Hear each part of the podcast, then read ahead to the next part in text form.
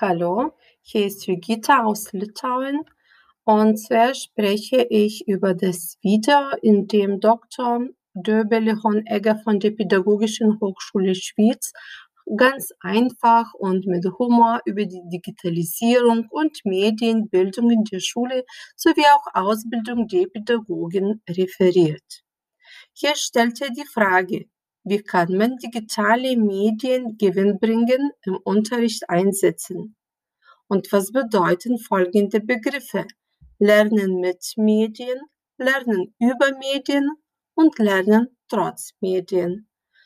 Äh, wenn wir über das Lernen mit Medien sprechen, sollten wir Lehrer denken, wie können wir mit Hilfe von Technologien unser Fach, in unserem Fall Deutsch, besser unterrichten und wie verändern die Digitalisierung unser Fach.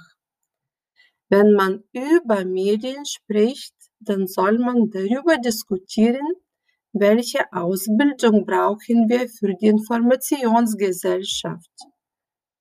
Weiters geht Dr. Honegger auf den letzten Aspekt Lernen trotz Medien. Ja klar, die digitalen Medien haben ein Ablenkungspotenzial, aber dann sind die Regeln im Unterricht sehr wichtig. Die Schüler sollen wissen, was ist erlaubt und was ist nicht erlaubt, was ist höflich und unhöflich. Und wenn der Lehrer seine Klasse im Griff hat, dann stören auch digitale Geräte nicht.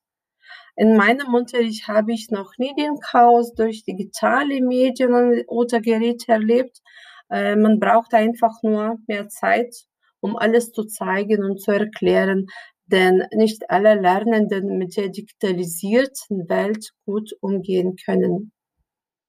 Äh, dann habe ich meine Aufmerksamkeit auf Artikel Digitale Schule zwischen Unterrichtsabsicherung und neuer Lernkultur gerichtet.